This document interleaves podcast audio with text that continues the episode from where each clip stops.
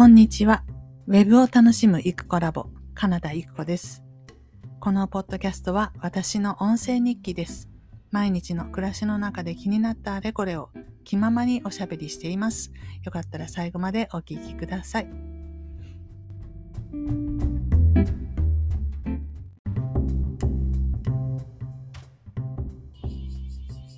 はい、それでは7月26日水曜日のポッドキャスト始めていきたいと思います。なんか最近ずっと3月ぐらいからですかね、喉の調子がいまいちで、まあその痛いとかないんですけど、こう、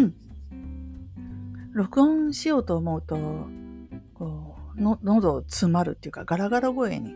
なってしまうんですね。これ普段喋ってる時はそういうことないので、何ですかねっていう感じです。えー、っと、確か前回も YouTube をどうするかみたいな話をしていたと思うんですけど、まあ、そんなわけで、当初 YouTube で朗読を始めた時は、もう読むものは何でもいいから、とにかく毎日配信だぐらいの感じで、手当たり次第に読んでいたんですね。でこう喉が痛くなっちゃったりしたら発声練習をしたりしてねなんか喉を開くとかあのうんと声帯の使い方とか YouTube で検索すると結構出てくるので、まあ、主には歌を歌うね歌唱指導の先生のが多いですけど中には朗読に特化した発声方法を解説してる動画もあって当時そういうのを見て練習したりあと,、えー、っと訓練ですね、うんと、ストローを口に加えてふーって吐くとか腹式呼吸の練習なのかな、まあ、発声法っていうかその息の使い方からそれからもちろん早口言葉みたいなやつとかそういうのもね練習したんです。始めて間もない頃ですね。3最初の3ヶ月の間にぐらいの感じで。で、そっからすでに1年以上経っていますので、最近じゃあ全然訓練することもなく、あの、場当たり的に読んでいってるわけですけれども、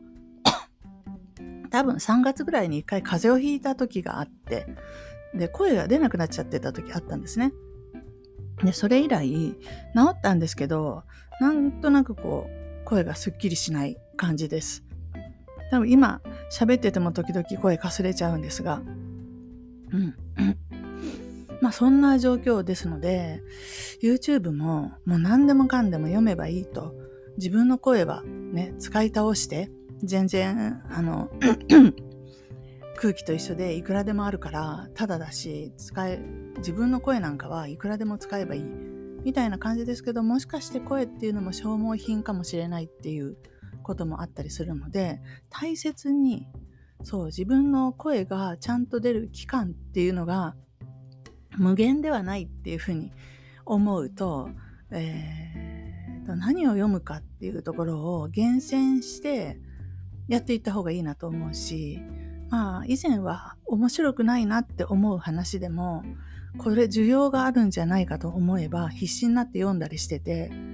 で楽しくないんですよ。読んでてねなおかつ編集でもう一回聞くじゃないですか。それも楽しくないんですよね。まあ、怖い話とか、怪談、奇談の類ですね。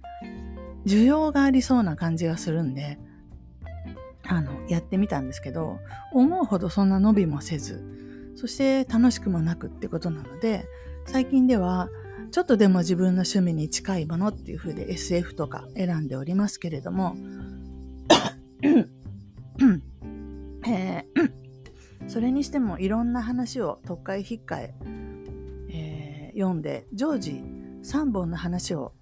同時並行的にやっていくみたいな体制でずっと来ていたのが ちょっと1本に絞ろうかね。1本ずつ、うん、同じ話が延々と続く。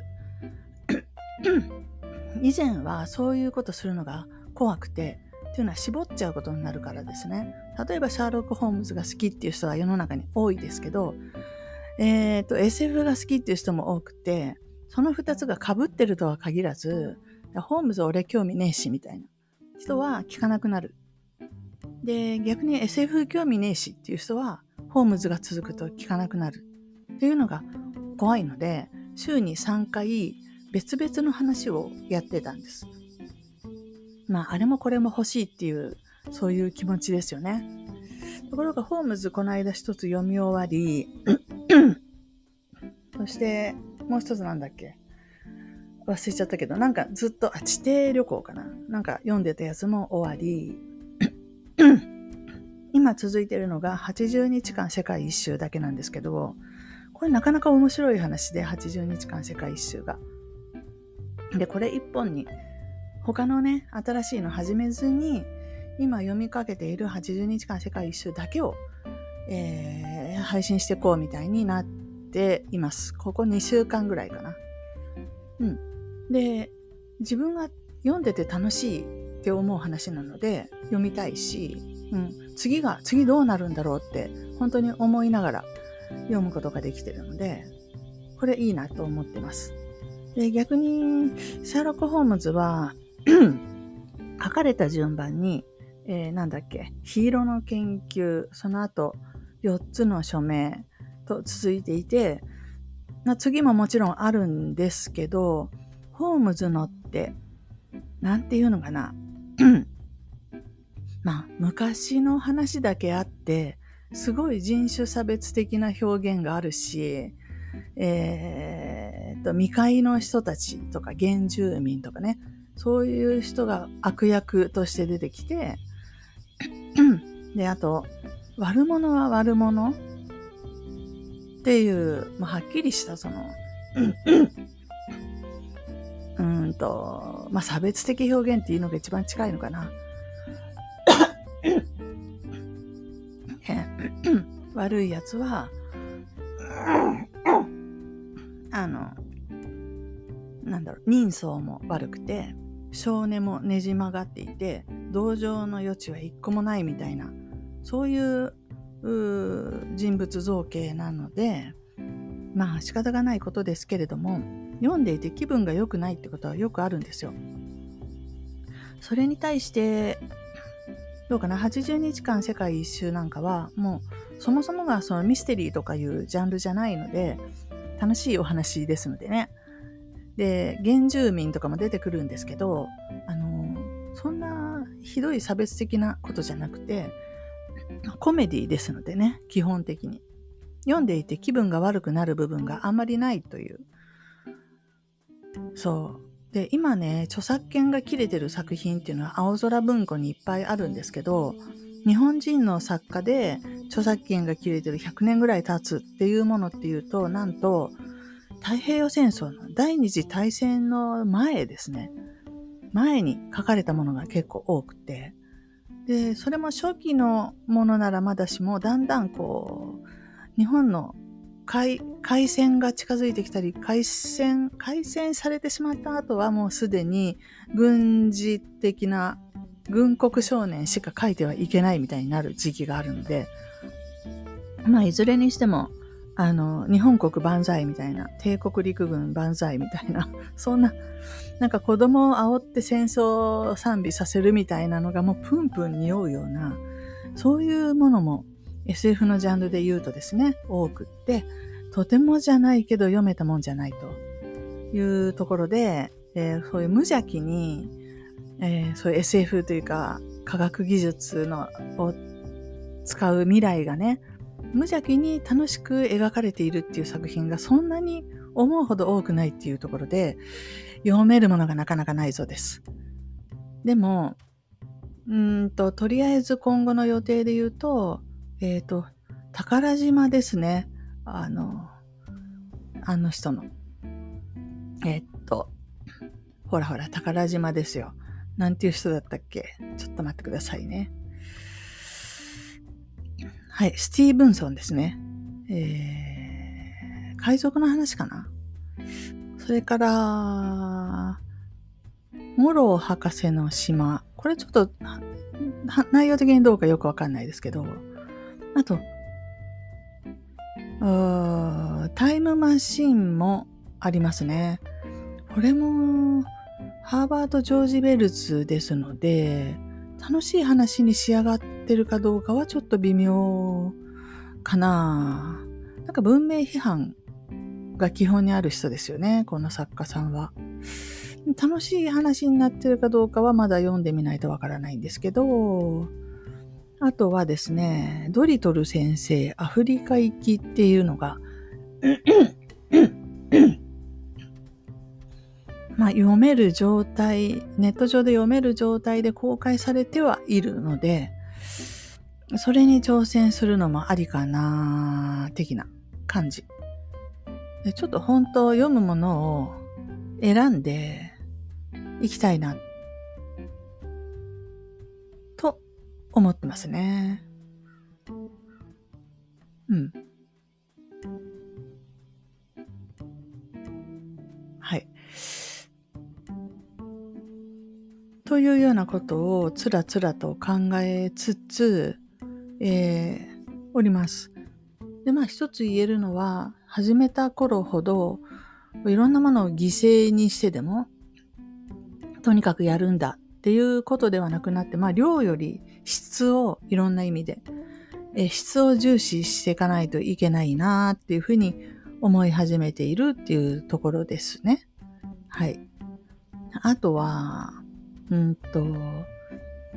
なんか突然なんですけど、この間久しぶりにスピ系の本を買いまして、スピなのかな？自己啓発がよくわかんないけど、タイトルは、えっ、ー、と、小池博っていう人の書いた、えっとね、これタイトル何？借金2000万円を完済した僕にド S の S ド S の宇宙さんが耳打ちした奇跡を起こしまくる口癖っていう長いタイトルの本なんですけど Kindle で読みましてでこれ実は、えー、前編というかその第1部というかがありましてその第1部の1冊目のやつがすごく話題になったっていう作者さんですね。1冊目のやつは、えー、こんなタイトルで借金2000万円を抱えた僕にド S の宇宙さんが教えてくれた超うまくいく口癖という本です。で、まあ、あの、宇宙に願いを伝えるやり方が書いてある本って言ったらいいのかな？なんですけど、なんか Amazon で見てたら続編の方が面白そうだなと思って、えー、買ってみました。で、まあ、いろんなことが書いてあるのを自分が理解できた一点に絞って紹介すると、まあ、口癖大事だよっていう話はよくあるし、それから、うんと、アファメーションとかね、絶対こうなるとか、あの、もうすでにこうなっているとか、現在形で話すんだとか、過去完了形、現在完了とにかできているっていう体で、あの、唱えると叶うんだとか、いろんな言い言い方でいろんな、あとはいい気分でいるんだとか、あるいはありがとうを連呼するんだとか、いろんな、あの、言い方、いろんな方法が今、いろんなところで紹介されているんですけど、このあの本の中では、やっぱり口癖っていうか自分の使う言葉に気をつけようよっていう中で、うんとね、望んでないことを言ってはいけない。例えば、こんな感じですよ。天気予報見てて、ああ、明日雨か、嫌だなって思うじゃないですか。もうそれでブーなんですって。嫌だなって言った今って。自分が嫌だなって思う雨が降るって言った？みたいなとこで、そういうこと言うから雨が降って、しかもその嫌な目に遭うんだよっていう感じなんですよね。で、人間って普段いろんなことを何の気なしに思うし、口から出して言ったりもしますし、なんか、毎日暑くて嫌だよねとか言うじゃないですか、普通に。で、それ言うなっていう話なんですよ。で、あの、じゃあ何を言えばいいのみたいな話ですけど、あの明日の天気予報がカンカン照りでね、太陽マークがビャーっと並んでたとしたら、ああ、明日は晴れか、よかったなって言え、みたいな話です。で、うんと、自分が望んでることを言えと。で、将来に不安、明日支払いがあってってなったら、でもきっと支払えるっていうふうになりたい。そうあってほしいことを思えと。で、それが日常レベルで日々日々連続で、一回も言うなと、願ってないようなことを言うな、頭の中でも思うな、というような感じですので、これを本当にそのまま実行すると、多分人格が変わり、すごい前向きポジティブな人になるだろうと思われます。でもそういうふうになれれば、こうしたことないんですけど、なれないから困ってるっていう私たちなんですけれども、この本では細かい、なんていうかな、言い回しのコツみたいな、その言い方が違うんだみたいなのを、たくさん、あの、事例が書いてあるので、しかもあの、ド S の宇宙さんが出てきて、ですごい罵倒するんですよね、この主人公を。前はまたそのことしているのか？みたいに。えーどんくさい主人公が罵倒されながらお話が進んでいくので、非常に面白く、気分すっきりと説教臭さが全然なく読むことができるんで、まあ、何か一冊読むんだったらこの本がいいんじゃないかなと思いましたし、私もそうだよねって、あの例えば明日の支払いがって言って心配して支払いができるように入金があるんだったらどれだけでも心配したらいいと思うんですけど心配することと入金があるっていうことの中の相関関係がないないのであればないのであれば心配しても意味がないので起こることはどうせ起こるんだし、うん、だったらこの本で言われてるようにああでもきっと支払えるだろうって何の根拠もなく言うだけだったらただだし言えばいいと。本当にそういう嘘のことを言うだけなので、しかも他人にじゃなくて自分が独り言で、あと思うだけ。なんで何のデメリットもないというかコストもかからないのに、なんかそういうことすると損した気がするっていうか、ね、そんな能天気なことじゃいけないとか、すごい抵抗感が自分の中に湧いてくる。そのことがある種問題なんだと。何らかの洗脳が入れられているから、そのコストもかからず、デメリットもないにもかかわらず、楽天的な予測をしてはいけないみたいになっている、この精神構造自体に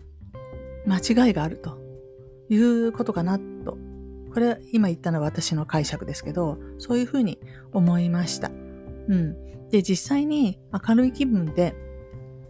きっとなんとかなると思ってあの、楽しそうに過ごしていると、本当にいいことって起こったりするじゃないですか。これは皆さんも認めるところだと思うけど、仏頂面して眉間にしわ寄せて、んって考え込んでいる人より、あのニコニコ笑って楽しそうにしてる人の方にお仕事だって振りたくなるし、あの、偶然のいいことも起こってくるっていうこれは事実としてあると思います。もちろん確率の問題で100%じゃないかもしれないですけど、少なくとも仏頂面で塞ぎ込んでいるよりは、周りの人に迷惑もかけないし、楽しい気分でいる方がいいに決まってますので、ただそれをできるかどうかっていうところだけなんだなと思いました。そう。で、まあ自分がどういう振る舞いをしてるかって実はね、無意識でやっちゃってるのでわからないんですけど、どうせ思うんだったら、うん、これがうまくできなかったらきっとうまくいかないよなとか思う暇があるんだったら、いや、うまくいくかもしれないな。うまくいったら嬉しいな。ぐらいで、うまくいってる図っていう最高の結果が出た時っていうのを、まあ、イメージするといいかなと。多分、そういうのをイメージすると期待することになって、期待が裏切られた時、うまくいかなかった時の落差が大きくなるので、それが嫌で防御反応で、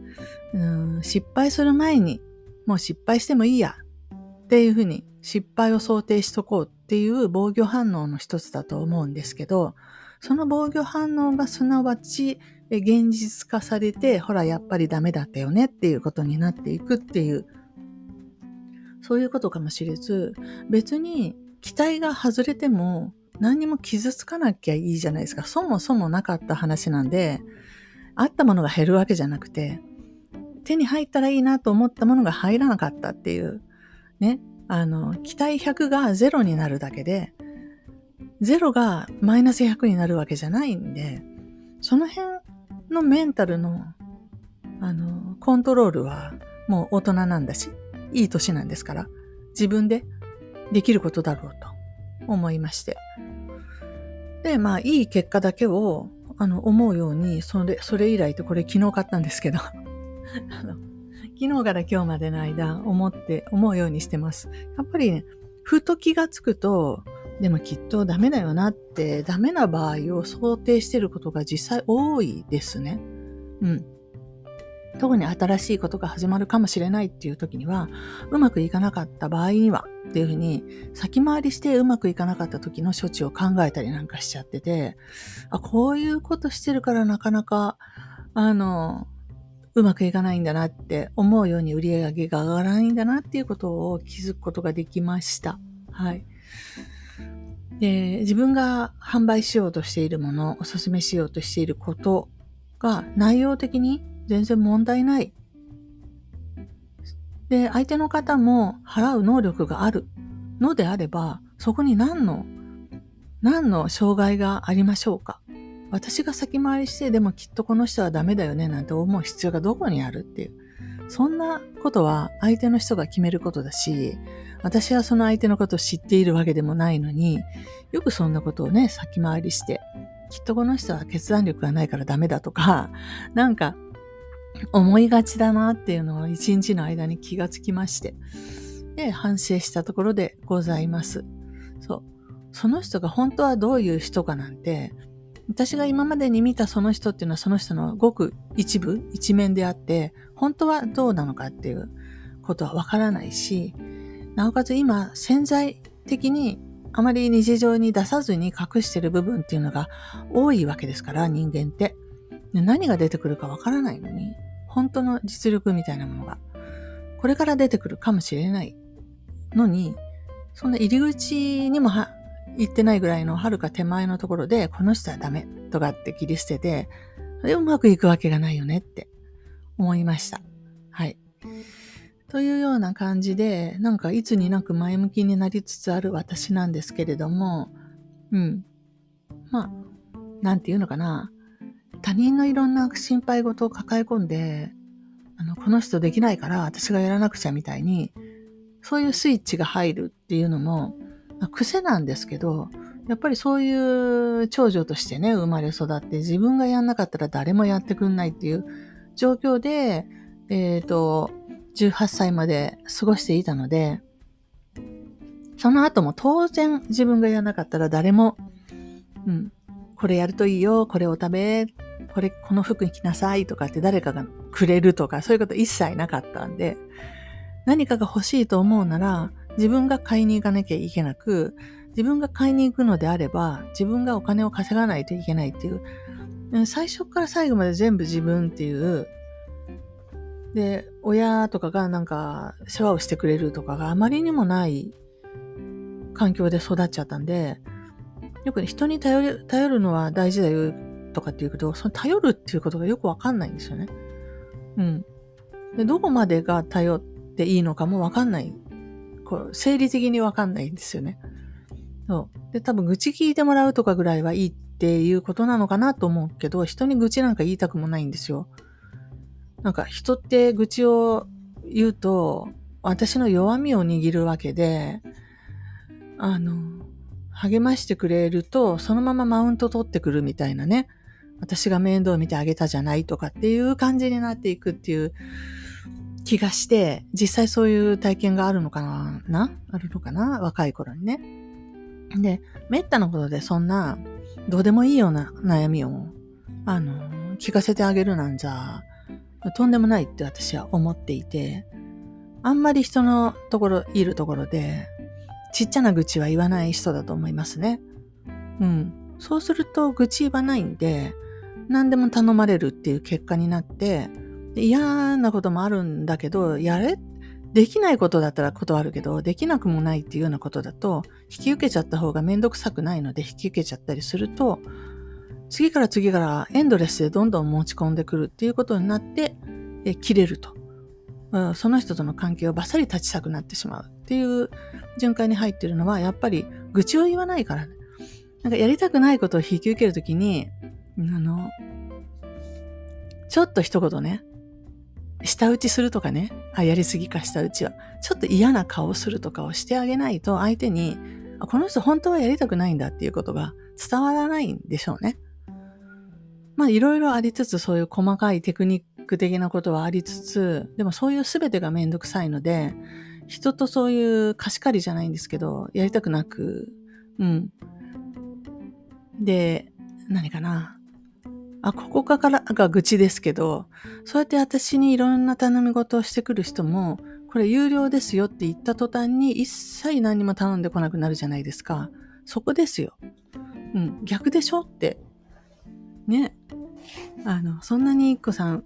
ホームページとか何でもできるんだから、お仕事すればいいじゃないって今でも言われるんですけど、あの、そこですよ。結局は。そう。あの、やりません。本当に。もう本当にやりません。で、なんで私があなたのホームページを作ってあげなくちゃいけないんですかって。ねえ。あのー、お金の問題じゃなくって、そう、私、そうですね、100万ぐらい用意してもらわないとなかなかちゃんとしたやつ。だって、どうして100万かっていうと、私が、あの、外注さんに丸投げするからですよ。そう、丸投げしたからとて、それでクレームは私のとこに来ますからね。あの人うまく作ってくんないとか、業者さんからも来ますからね。お客さん何言ってるかわからない。なんで、あの、丸投げっていうか関わりたくないですよ。だから頼まれたら100万あるんだったら、そのままこう業者さん紹介するからここに相談してって。で、10万も厳しいとか言われたら紹介できない。その私が悪いじゃないですかそのねお金も払いたくないような人をさ私の知り合いの人に紹介なんかしたらさ迷惑かかっちゃうじゃないですか。だからあの受け付けられないですけど私が作るっていうことは一切なしで丸投げしようとするんで っていうことでできるからといってその技術や知識があるからといってそれを人に提供しないといけないっていうそういう法律はないですよね。そのまあ私が自分のやりたいことをするのに必要な知識と技術はあるわけですからそれをいかに利用しようが私の勝手そしてそれを使って私がお金儲けをすればよくって私の技術を提供した先のお客さんがそのホームページを使ってお金儲けをしなくてもいい。私には困らないわけじゃないですか。自分でそこで稼げれば。であれば逆にうちの企業秘密を売れというの？みたいな感じに、秘密じゃないですけど、うちのこう業務をするのに必要な根幹的な技術をなぜ人に公開しないといけないのか。ね。売ってあげないといけないのかっていうことだったりもするんで、本当にこれはもう内緒にしておこうと思ったりするところですよ。うん。まあ、まあいろいろなツール、ツールはもう日々進化してどんどんどんどんね、いいものが出てきているので、あの、そういう情報も含めて、人に教えてあげなくちゃいけないようなことは一つもないと。みんな知りたいんだったら、あの、いろんな人のセミナーがあるんだし、セミナーを受けたり、ユーデミーで教材買ったり、もちろんネットでググって膨大なあれをね、読んだり、あるいはチャット GPT にでも質問して教えてもらったり。でも、チャット GPT のその、答えを理解するのも大変ですからね、知らないことに関しては。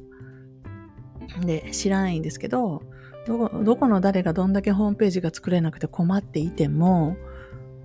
だから私がやらなきゃいけないっていうところの間には、こう論理的に全然つながりがない飛躍がありますよねっていう話で。はい。というわけで、この最後の5分間が私の愚痴でございましたけれども、えー、そろそろ30分になろうかというところですので、本日はここまでにしておきます。以上です。お